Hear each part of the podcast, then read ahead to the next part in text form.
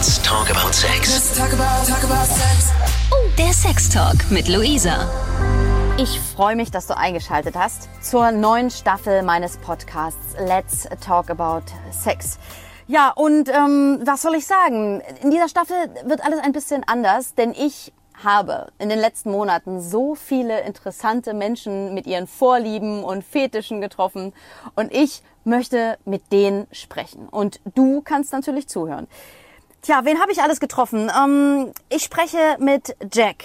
Jack ist pansexuell und non-binary. Ja, was das heißt, verrate ich dir natürlich im Laufe der Staffel. Oder Dorothea. Die geht seit 25 Jahren in den Swingerclub und ja, also was die zu erzählen hat, sei gespannt. Ja, und ähm, anfangen in der ersten Folge werde ich mit Marco. Ich habe mit Marco per Skype gesprochen. Der hat sich bei mir gemeldet und hat gesagt, Luisa, wir müssen über mein Sexleben sprechen.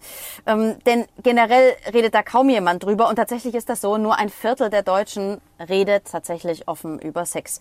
Ja, und jetzt äh, bin ich mal ganz gespannt, was er zu sagen hat. Hi Marco. Ja, hi, vielen Dank. Also sag mal, das Erste, was mich total interessiert, du sagst, ähm, äh, du hast schon mitbekommen, dass die meisten nicht offen über ihr Sexleben reden. War das der Grund, warum du dich bei mir gemeldet hast? Mm, ja, unter anderem schon. Also ich kenne es aus meinem Umfeld oder beziehungsweise eher aus einem älteren Umfeld von mir, dass es immer so ein ähm, komisches Thema war. Irgendwie haben doch alle immer über Sex gesprochen, aber meistens eher in so einem oberflächlichen oder negativen Kontext. Und äh, mir fehlte irgendwann so gewisse, diese gewisse Tiefe dahinter und diese Offenheit und vor allem so, was man noch viel, viel mehr dazu erleben kann. Und ich habe dann irgendwann festgestellt, dass gerade in meinem männlichen Freundeskreis, ähm, ja, waren die Unterhaltungen sehr stumpf, vor allem wenn es, ich sag mal, mehrere Personen waren. Eins zu eins ging es ab und zu, aber auch da taten sich viele schwer, wirklich sehr, sehr offen darüber zu sprechen. Und ich bin so groß geworden und scheue da auch nicht vor, komplett offen darüber zu kommunizieren. Und ähm, habe mich immer gewundert, warum das bei so vielen Leuten so ist und versucht das Thema auch oft in Gesprächen tatsächlich auch anzuschneiden. Aber wie ist denn das? Äh, gerade unter Männern, habe ich gehört, ähm, redet man tatsächlich nur oberflächlich über Liebe und Sex, oder? Also über Liebe super selten. Ich, ähm, also so meine neuen Freunde, die ich jetzt so seit ähm, oder in den letzten Jahren mir so dazu gewonnen habe, die sind quasi auch qua, ähm, also stark nach dem Kriterium deshalb irgendwann bei mir Freunde geworden, weil ich gemerkt habe, mit denen kann ich über sowas offen, also wirklich offen sprechen. Um, und früher so aus dem älteren Freundeskreis, mit denen ich jetzt wirklich fast nichts mehr zu tun habe, es ging wirklich immer nur so um, okay, ich habe Sex, ich fick die, ich komme, scheißegal. Also so, ähm, ob da jetzt irgendwelche weitere Befriedigung im Spiel war, ob da irgendwelche Emotionen im Spiel war, war also gerade in Gesprächen null. Ähm, vor allem, wenn wir mehrere Männer waren und, und irgendwie man so eine typische Runde da gebildet hat, wie man sich das so klischeehaft vorstellt, ähm, da war gar nicht ernsthaft über sowas ähm, möglich. Da wurde man eher belächelt, wenn man über sowas spricht was man da selber schön findet, auch dran. Ich, ich wollte auch gerade sagen, also äh, du bist äh, einer der ganz wenigen Männer, äh, die darüber so offen reden. Warum, warum ist das bei Männern so? Ist denen das peinlich? Meine Vermutung ist, jein. Ich glaube tatsächlich, dass viele, ähm, also denen das gerne nicht peinlich wäre. Auf der anderen Seite ähm, scheuen sich, glaube ich, viele, so gerade in Deutschland, sehr offen darüber zu sprechen.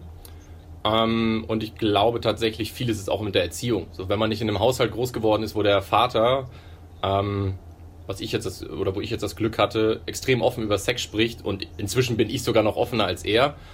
Aber einfach, dass das Thema im normalen alltäglichen Sprachgebrauch da ist, ähm, glaube ich, sind da einfach viele völlig versteift und haben diesen, diesen klassischen ähm, Stock im Arsch. Ja, es ist so ein Tabuthema, ne? Das, darüber redet man nicht. Äh, äh, ich weiß nicht, ob deine Eltern äh, geknutscht haben vor dir oder, ne? Das ist das.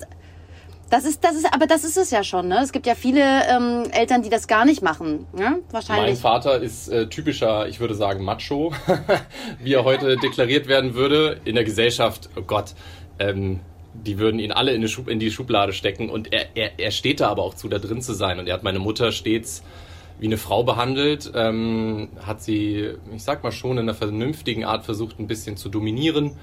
Ähm, und hat ihr auch im Supermarkt und so ähm, neckische Wörter hinterhergerufen und ihr auch einfach an den Arsch gegriffen und sie geküsst. Also so völlig für ihn war das nie so ein Thema und das habe ich mir halt irgendwann angeeignet oder das halt beobachtet. So bin ich groß geworden.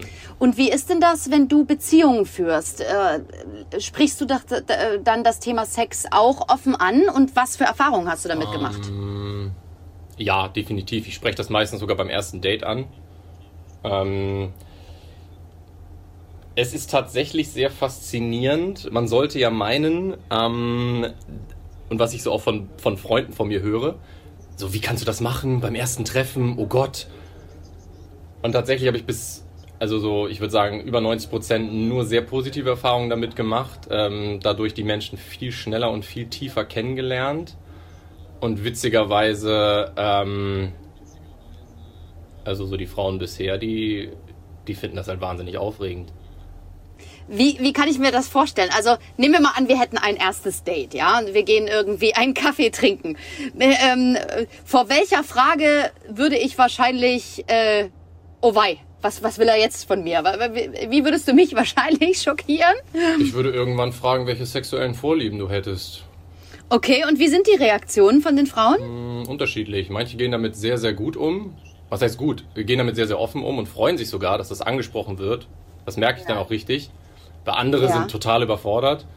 Ähm, jedoch ist es eigentlich, also in meinen Augen ist es für mich ganz leicht geworden, das Ganze dann zu handeln. So, wenn ich merke, das funktioniert nicht oder darauf reagiert sie nicht, dann wechsle ich einfach das Thema und mache das dann später weiter. Nur ich habe es dann schon mal erwähnt, so für mich und für sie dann auch. Und das andere, ähm, und wenn ich merke, okay, sie ist jetzt so ein bisschen verunsichert, was jetzt, was das jetzt passiert, dann ähm, versuche ich ihr das einfach so, ja, wie soll ich mal sagen, schmackhaft zu machen und einfach ein bisschen sie aus der Reserve zu locken.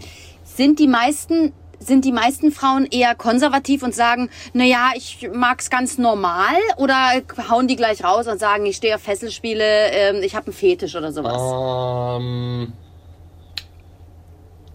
also anfangs, was ich jetzt kenne und auch so von Freunden von mir, ist es schon eher häufiger der Fall, dass so kommt, nö, so, so ganz so krasse Sachen habe ich gar nicht im Kopf oder habe ich mir noch gar keine Gedanken drüber gemacht. Ähm, sobald man dann einmal miteinander geschlafen hat, meistens, und da frage ich dann auch nochmal äh, mehr nach, ähm, kommt man schon dann recht schnell dahinter, dass da schon gewisse Fantasien vorhanden sind. Vor allem ist es witzig, dass sich gewisse Fantasien sehr oft äh, überschneiden. Das finde ich total krass, weil ähm, tatsächlich bist du wahrscheinlich jemand, der ein paar ganz bestimmte Vorlieben hat und die dann ja wahrscheinlich auch in diesem ersten Gespräch irgendwie präsentiert, oder wie ist das? Och nö, so extrem sind wir. Also ich finde immer nicht, dass meine so extrem sind. Ähm, nur ich, ich, ich möchte das einfach gleich abstecken. So. Und, ähm, wie abstecken? Also ich gucke einfach so, müß, müß, wäre das jetzt jemand, die das schon kennt?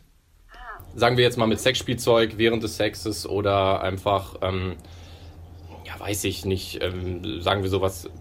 Also witzigerweise ist äh, die, die 69-Stellung äh, zum Beispiel, finde ich sehr, sehr schön.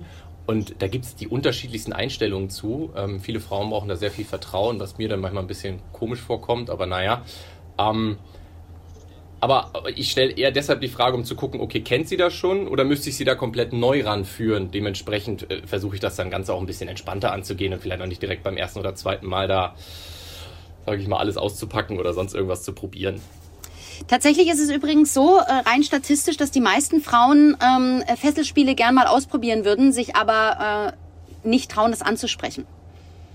Ja, dieses ja, okay. äh, Dominanz, Subdominanz äh, scheint wahrscheinlich der Renner zu sein, aber beim ersten Date ähm, würde ich wahrscheinlich auch noch nicht mit dir drüber sprechen. ah, wundert man sich. Also gerade wenn so ein bisschen Alkohol im Spiel ist, ich selber trinke dann immer, also ich trinke selber keinen Alkohol, ähm, was mir das Ganze natürlich manchmal ein bisschen leichter macht. Großartig. ähm, also in mehreren Dingen bezogen, aber so, dann sind die Mädels schon ein bisschen offener, also gerade wenn es ein bisschen später wird und ähm, ich bin auch jemand so, ich greife auch recht schnell an den Hals und da merkt man dann schon, ob die Mädels drauf stehen oder nicht und witzigerweise, also auch das klassische Würgen also ich glaube, in Frauengesprächen, wenn ich jetzt dazu sitzen würde, würden die das wahrscheinlich fast alle verneinen oder nur halb bejahen. Wenn ich dann mit denen alleine bin, dann wundere ich mich selber immer, wie fest man dazu drücken darf oder soll. Woran liegt das? Warum machen die das? Weil das in Deutschland absolut kein Thema ist, über das gesprochen wird. In meinen Augen. Man hört sich Podcasts an. Äh, wahrscheinlich hat so gut wie jede Frau und äh, ich hoffe auch mehr Männer inzwischen irgendwelche Sexspielzeuge zu Hause, obwohl das echt selten ist bei Typen. Ähm, aber im Freundeskreis, in einem netten Abend, irgendwann mal so lustige Sachen zu erwähnen oder hey, ich habe das gestern mit meiner Freundin gemacht, das fand sie voll scharf. Boah, yo. Also ich habe so selten bisher Bekannte erlebt oder irgendwo Gesprächsgruppen gehabt, wo das von anderen ausging als von mir. Und die Frauen, die du ähm, bis jetzt hattest, mit denen du geschlafen hast und die äh, plötzlich diese Vorliebe entwickelt haben für diese, ich sag jetzt mal, SM-Spielchen, ja, auch Dominanz, Subdominanz. Ähm, warum lassen die das gern mit sich machen? Was glaubst du? Was ist der Grund? Also, ähm, das hat ja auch was mit absolutem Vertrauen zu tun und zweitens auch mit ähm, mit äh, ja mit äh, ich will nicht sagen mit ähm, mit Verletzungsgrad, aber vielleicht mit einem, naja, also gefesselt zu werden, hat ja schon was mit einer Freiheitsberaubung zu tun, in Anführungsstrichen. Das ist ja jetzt nicht so selbstverständlich. Boah, gute Frage. Schwierige Frage. Unterschiedliche Antworten, die ich da bisher auch so bekommen habe und mir selber irgendwann mal auch so gesetzt habe. Also, es gibt eine Gruppe von Frauen, die finden es einfach geil. So, sich so hinzugeben.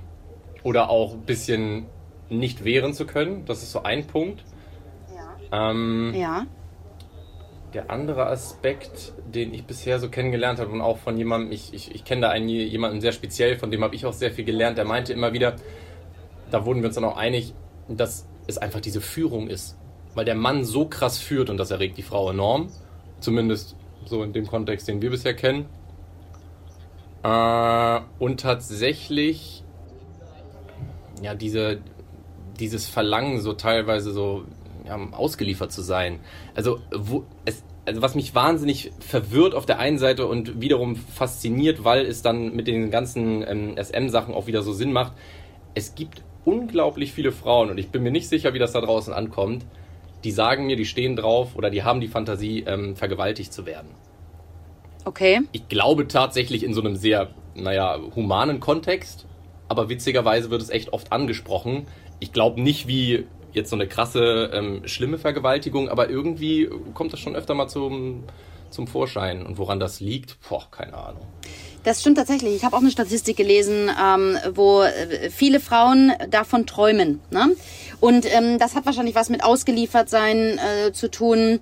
Ähm, wenn ihr euch jetzt angesprochen fühlt da draußen, dann meldet euch doch mal bei mir, äh, Luisa Noack bei Instagram oder auch bei Facebook. Da könnt ihr natürlich auch mitreden. Und wenn ihr sagt, hey, ähm, ich habe genau diese Fantasien, dann lasst uns doch drüber sprechen. Lieber Marco, ähm, du hast mir noch was anderes aufgeschrieben. Und zwar du lebst polygam. Das äh, möchte ich genauer wissen. Wie ist es denn dazu gekommen? Hm. Ich hatte letztes Jahr ähm, oder Anfang letzten Jahres ging eine längere oder ging eine Beziehung zu Ende. Die ging so, dann ging die auch knapp ein Jahr. Ähm, und in der Zeit habe ich immer wieder festgestellt, irgendwas stimmt mit mir nicht oder was irgendwas beunruhigt mich enorm. Und dann habe ich immer wieder angefangen, so okay, ähm, andere Frauen anzusehen. Auch ich wurde immer mehr in diesem Bereich, dass es also es war schon sehr starkes Flirten und ich habe dann anfangs gedacht, okay, das ist dieses typische Verhalten, man will halt auf was anderes haben. Und irgendwann in so gewissen Prozessen meiner eigenen Weiterentwicklung habe ich dann gemerkt, Moment, ich belüge mich hier gerade selbst. Und ähm, als ich dann die Beziehung beendet hatte, wurde mir das auch, oder in diesem Zeitraum wurde mir das auch immer mehr bewusst, weil es nicht der Punkt war, dass ich sie nicht geliebt habe, sondern weil mein inneres Verlangen einfach so groß ist, dass ich diese Energie von mehreren Menschen spüren möchte. Und es ist ja dann eher so eine Polyamorie, weil Polygamie geht ja eher so in die Eherichtung. Ja. Ähm, und tatsächlich habe ich mich dabei auch schon dann mehrfach erwischt, wo ich einfach, wenn ich mehrere Frauen gedatet habe, die Emotionen, die ich für die hatte, waren so dermaßen dicht beieinander, teilweise identisch, ähm, dass ich irgendwie dann rausgefunden habe, okay, Moment, das geht ja auch. Ich hatte nur vorher immer noch dieses, also das hatte ich tatsächlich noch bis Anfang letzten Jahres, so das geht gar nicht, bis ich mal begriffen habe, Moment, das ist ja auch nur eine, ein gesellschaftliches Konstrukt, dass man nur monogam ist oder halt nicht vergeben und dann, naja, so locker. Aber wenn man wirklich für mehrere Leute etwas empfindet,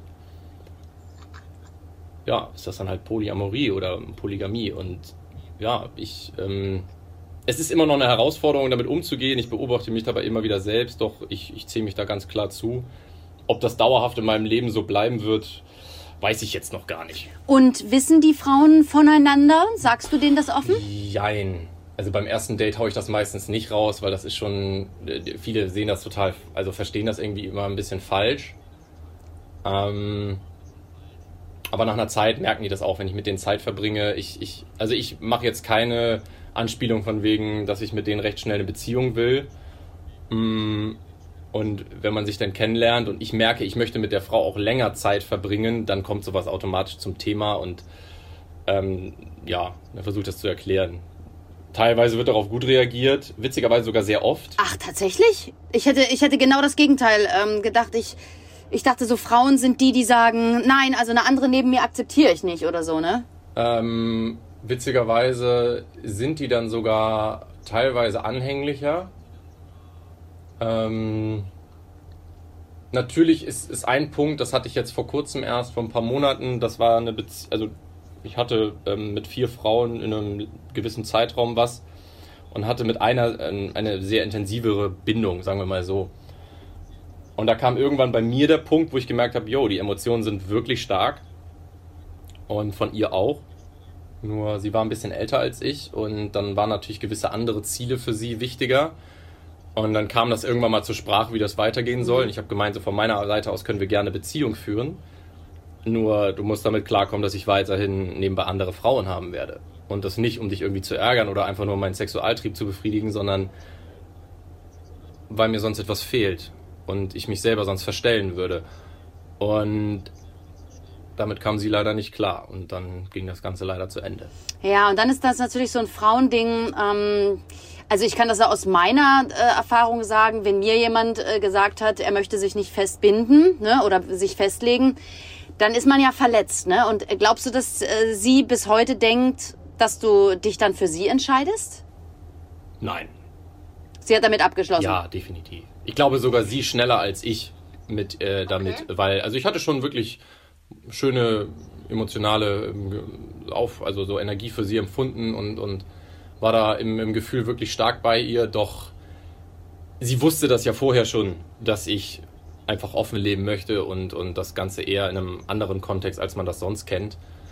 Und äh, ich glaube, sie hatte sich schon ein bisschen darauf auch eingestellt, wenn das Gespräch zum Thema kommt und ich ihr dann diese Antwort gebe, dass es dann auch dementsprechend so ausfallen wird. Wenn es andersrum wäre, wenn du einer von dreien wärst, ähm, wahrscheinlich hast du es noch nicht erlebt, oder doch?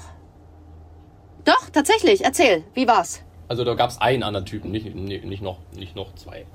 Okay, und wie hat sich's angefühlt? Das war komisch.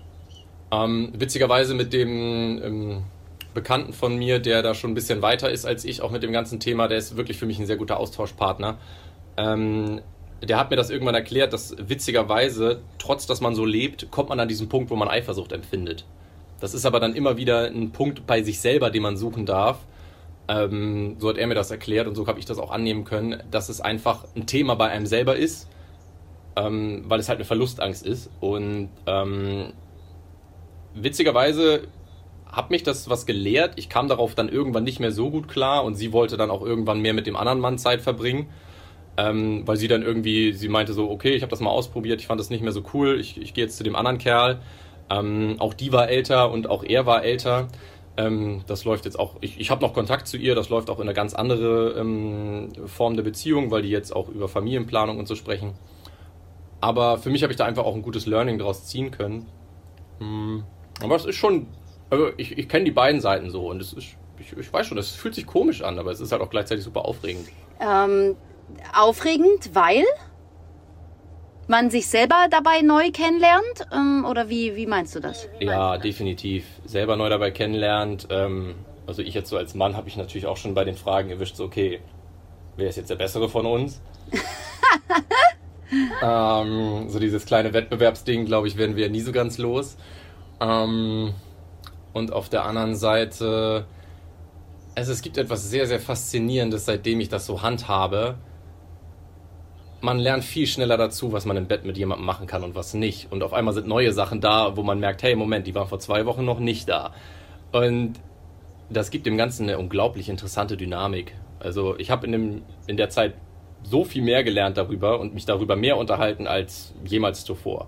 Und das in den letzten, ja, was sind das jetzt, 15 Monaten? Aber lass uns noch mal über Eifersucht sprechen. Also das ist ja das, was äh, den normalen monogamen Menschen in einer Zweierbeziehung sowieso schon umtreibt, ja. Ähm, wa- was macht derjenige? Äh, geht der heute ähm, und so weiter, ne? Dieses, ähm, diese, diese Verlustangst. Du hast schon recht. Ähm, wie schafft man es bitte? Also ich bin ein sehr eifersüchtiger Mensch, das gebe ich zu. Ich äh, habe da viel gelernt auch in den letzten Jahren. Man wird ja auch älter, aber ähm, Eifersucht ist immer noch ein Thema. Und ähm, wie schafft man das, das zu überwinden? In der Oder ersten- damit- Also in der ersten oder- Linie, dass man es annimmt. Das ist der erste Okay. Punkt. Annahme ist für mich immer der, richtige, der erste richtige Schritt, egal um was es geht. Ähm, das zweite ist, sich nicht mit so viel negativen Input diesbezüglich zu beschäftigen. So, ich glaube, Eifersucht ist auch viel so ein Bild aus, also so, wenn man überlegt in der Teenie-Zeit, ähm, ja, das, das wurde ja zu einem Thema gemacht, ähm, teilweise von so Klatschpresse und irgendwelchen äh, hirnrissigen TV-Sendungen, wo das dann so super eskaliert ist, wo ich mir denke, ey, im, im Real Life ist das ja super selten so. Ähm, vor allem so extrem. Und ähm, ich finde, da ist es einfach enorm wichtig, dass man sich diesen Content einfach nicht mehr gibt und dann mal hinterfragt und sich hinsetzt und meinetwegen da auch mit einem, mit einem, weiß ich nicht, einem Coach oder sonst irgendwas oder einer Vertrauensperson und mal wirklich reingeht oder eben mal mit dem Partner und, und sagt, hey, das sind die Sachen, so deshalb bin ich eifersüchtig und ähm, das wirklich sehr stark offen kommuniziert. Weil ich glaube tatsächlich, wenn man es unterdrückt, wird es nur schlimmer. Wenn man es aber offen kommuniziert, gibt man dem Ganzen weniger Energie, weil man die Energie einfach davon weglässt und dann wird es besser. Das ist aber ein Prozess, also das geht nicht mal eben so. Hast du dich selbst erwischt, wie du daran fast verzweifelt bist? Oder wie man, also wie du an deine Grenzen gekommen bist? Ja, das ist aber schon länger her. Ich habe tatsächlich eher die andere Situation erlebt, wo ich dann, ähm, das hatte ich mit meiner vorletzten äh, Partnerin, ähm, hatte ich irgendwann eine Situation, wo mich eine gemeinsame Bekannte extrem stark angeflirtet hat. Ähm, auch mit sehr sexuellen, sexuellen Aussagen. Ähm, und da habe ich dann bei ihr gemerkt, da wurde sie sehr unruhig. Weil sie stand nicht weit weg davon. Also, das war schon ziemlich provokativ, was da passiert ist. Und ähm, da wurde sie dann sehr nervös. Ähm, aber auch da habe ich dann festgestellt, dass sie damit ein Thema hatte. Hm, Lass uns mal zu einem anderen Thema kommen, was eigentlich damit in Zusammenhang hängt. Und zwar, wenn du mit so vielen Frauen gleichzeitig ins Bett steigst, ja. Äh, wie verhütest du denn dann? Ähm, das, äh, da geht's nicht nur um das Thema äh, Schwangerschaft, sondern natürlich auch um Geschlechtskrankheiten. Mhm. Ähm, ja, das ist so eine Sache. Ich bin kein Freund von Kondomen, aber tatsächlich nehme ich die am meisten. Ähm, was so zwei Gründe hat. In erster Linie ist es einfach, also für uns Männer ist da leider einfach viel weniger Gefühl bei. Ähm, bei euch Frauen habe ich das Gefühl, ihr merkt ja manchmal nicht, ob wir ein Kondom benutzen oder nicht. Ähm, das andere ist, also mir geht teilweise damit die Erektion auch ein bisschen flöten. Hm? Einfach weil die, also das kommt aber auch ein bisschen drauf an, ähm, ähm, auf die jeweilige Größe und, und so wie, wie stark erregt ich bin. Weil die dann einfach, ich, ich sag mal so, mir das Blut abdrücken und dann ist es einfach nicht so schön. Und ansonsten, äh, also ich kann mich nicht davon freisprechen. Ich habe auch das ein oder öfteren mal äh, ziemlich viel auf Risiko gespielt, sagen wir mal so. Wie fühlt sich das im Nachhinein an? Ah, man, jedes Mal hatet man sich dafür selbst. Aber das ist dann einfach so, ich weiß auch nicht. Da, da, da nimmt der Trieb dann überhand. Ja, ist krass, ne? Das, äh, das berichten ja tatsächlich viele. Ich habe übrigens äh, gerade noch eine Statistik gefunden zum Thema, äh, wie glücklich äh, sind äh, Pärchen in welchen Zusammensetzungen. Und tatsächlich sind äh, laut Statista monogame Beziehungen am glücklichsten, nämlich da sind 82 Prozent der jeweiligen Mitglieder zufrieden. Dann auf Platz zwei die Verheirateten oder eingetragene Partnerschaften. Und auf Platz drei mit 71 Prozent, immer noch, finde ich krass, 71 Prozent äh, offene polyamoröse Beziehungen. Ja, also das ist schon, also 71 Prozent, da würde ich sagen, die 29 Prozent, die da unzufrieden sind, ähm, die kennen, die, A, A, eventuell kennen die es nicht, oder es ist einfach nichts für die, ne? Das ist ja dann manchmal so, dass sich das rausstellt. Ich kenne auch ganz äh, vom Bekanntenkreis Leute, die sind super prüde. Also wenn da allein das Wort Sex im Gespräch fällt, dann, dann machen die sofort zu und laufen rot an. Also, also Männer auch. Und ähm, sowohl, aber bei Frauen auch. Ähm, ja, ich, ich glaube tatsächlich, ähm, ich habe mir da ja auch ein paar Sachen zu angeguckt in der Statistik und so. Ich, ich finde es ja eh faszinierend, dass das in Deutschland auch so stark verboten ist, wenn man mehr Ehen betreiben möchte. In anderen Ländern ist das ja teilweise total normal. Ähm, was ich so spannend daran finde, dass es für viele Leute gar nicht im Kopf ist. Also so, Moment, ist das überhaupt möglich, dass das funktioniert, beziehungsweise als Option, dass es das gibt? die lernen das neu kennen. Gleichzeitig beobachte ich aber auch, dass es. Also ich glaube, die Tendenz ist steigend. Ja, ja. Ich glaube vor allem auch mit Beziehungen, wo Kinder mit im Spiel sind, weil da Leute die ganzen Vorteile irgendwann feststellen. Das äh, würde ich äh, nochmal nachrecherchieren, aber ich habe sowas ähnliches auch äh, tatsächlich schon gehört. Ähm, dass äh, gerade diese, also äh, gerade was du auch beschreibst, diese äh, Polyamorie, dass die Menschen anfangen, sich äh, freier zu bewegen, dass die nicht mehr in der monogamen Beziehung hängen, sondern offen darüber reden und auch dazu stehen. Ne? Das, was wir ja ganz am Anfang besprechen, besprochen haben, das ist ja sozusagen das Thema. Ne? Plötzlich lernt man äh, über Sex zu sprechen. Ne? Ähm, ein letztes Thema möchte ich noch ansprechen und zwar generell über dein Sexleben. Du hast mir geschrieben, dass du ähm, über sexuelle Herausforderungen sprichst, äh, Orgasmusmethoden. Erzähl mir mehr davon. Wie ist das? Ähm, also es gibt es gibt diesen typischen Mann beim Sex, sag ich jetzt bloß mal. Ne? Das ist, ähm, ich, ich nenne jetzt das Stichwort Karnickel. Und da wissen dann schon die meisten wahrscheinlich der Hörer ähm, und du ja scheinbar auch, äh, was damit gemeint ist. Was unterscheidet dich mit deinem Sexleben von dem typischen Kaninchenmann? Also erstmal, ich war früher auch einer. Ich habe es nicht anders gelernt. So, man hat in der Jugend zu viel masturbiert wahrscheinlich. Ähm, war mit diesem Gerammel irgendwie so, weiß ich nicht. Man war halt nur auf seinen Orgasmus fokussiert. So. Und umso älter ich geworden bin, irgendwann kamen dann so gewisse Gespräche auch auf. Mit Beziehungen, mit Freunden, mit Freundinnen. Und auch so durch andere Sachen, dass man irgendwann gemerkt hat, okay, da geht ja viel, viel mehr. Ähm, ich habe mir das dann tatsächlich abtrainiert das kann Nickel äh, bum, bumsen. Hm? Ähm, das, kann man sich, das kann man sich tatsächlich sogar sehr, sehr leicht abtrainieren. Ähm, Stichwort Pornoverzicht, so diese regelmäßige Masturbation, die viele Männer da draußen betreiben. Äh, kann ich nur empfehlen, das sein zu lassen. Man kann sich ab und zu mal Ideen holen oder wenn man darauf Lust hat, zu zweit. Aber äh, dieser massige Pornokonsum ist nach meiner Meinung völlig bescheuert. Ähm, das ist ein Riesenpunkt dass man weniger, also weniger selber masturbiert. Dann kann man noch eine andere Methode machen, dass man da auch ein bisschen diese Empfindsamkeit steigert. Ähm, ich weiß nicht, ob ich darauf eingehen muss. Äh, und das andere ist, dass ich irgendwann angefangen habe, also entweder, wenn ich selber schon gekommen bin, mir sie nochmal komplett vorzunehmen, um mich komplett um sie zu kümmern oder andersherum. Also ich verzichte anfangs komplett drauf zu kommen. Ähm, für mich ist das auch kein Problem, das länger durchzuhalten. Also, weiß ich nicht, über eine Stunde oder so. Und dann einfach immer wieder sein zu lassen, Pausen zu machen und einfach ja, dafür zu sorgen, dass es ihr gut geht, sie sich wohlfühlt und dann ja, gerne vor mir kommt. Also ich, ich beobachte auch gerne, wenn eine Frau sich selber befriedigt.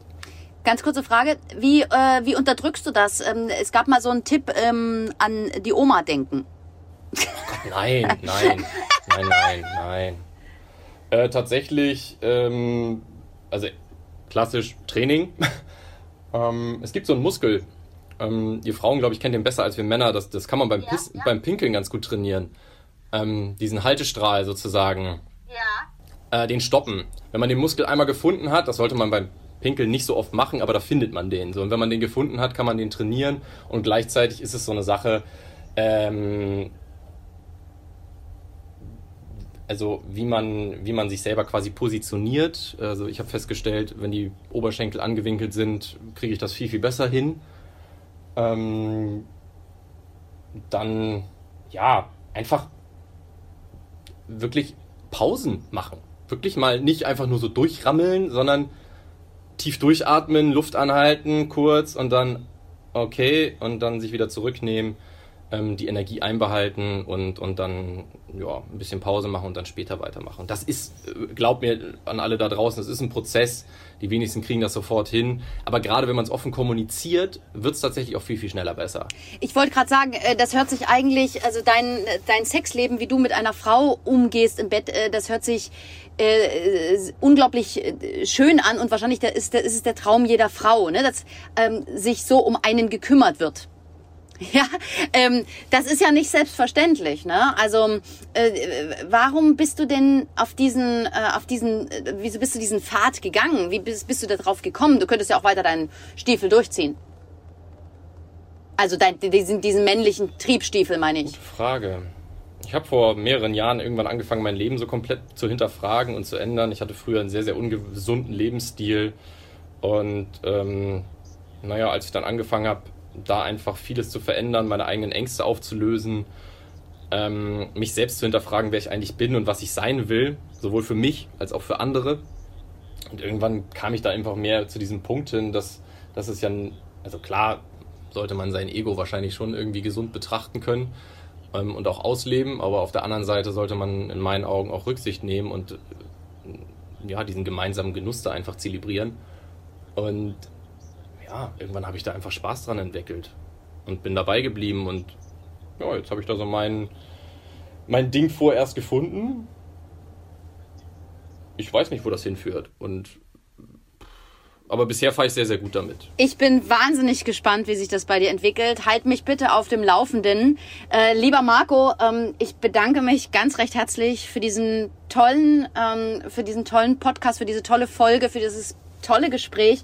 Du hast mir so viel verraten und ähm, aus einer unglaublich interessanten Sicht eines Mannes. Hab vielen, vielen Dank. Und äh, für alle, die sagen, hey, Luisa, ich möchte dir auch mal meine Geschichte erzählen, ich möchte dir über mein Sexleben äh, erzählen oder von meinen Vorlieben. Und äh, das ist alles gar nicht so, wie du das äh, denkst und sagst und ich muss unbedingt mit dir sprechen. Dann meldet euch bei mir am besten per Instagram oder Facebook at Luisa Noack. Und ähm, lieber Marco, ich wünsche dir noch einen schönen Tag und vielen, vielen Dank nochmal. Ja, ich danke auch. Ebenfalls. Ciao. Ciao. Let's talk about, talk about sex. Von Lust bis Frust. Von Sextoy bis Callboy. Let's talk about, talk about sex. Let's talk about sex. Der Sextalk mit Luisa.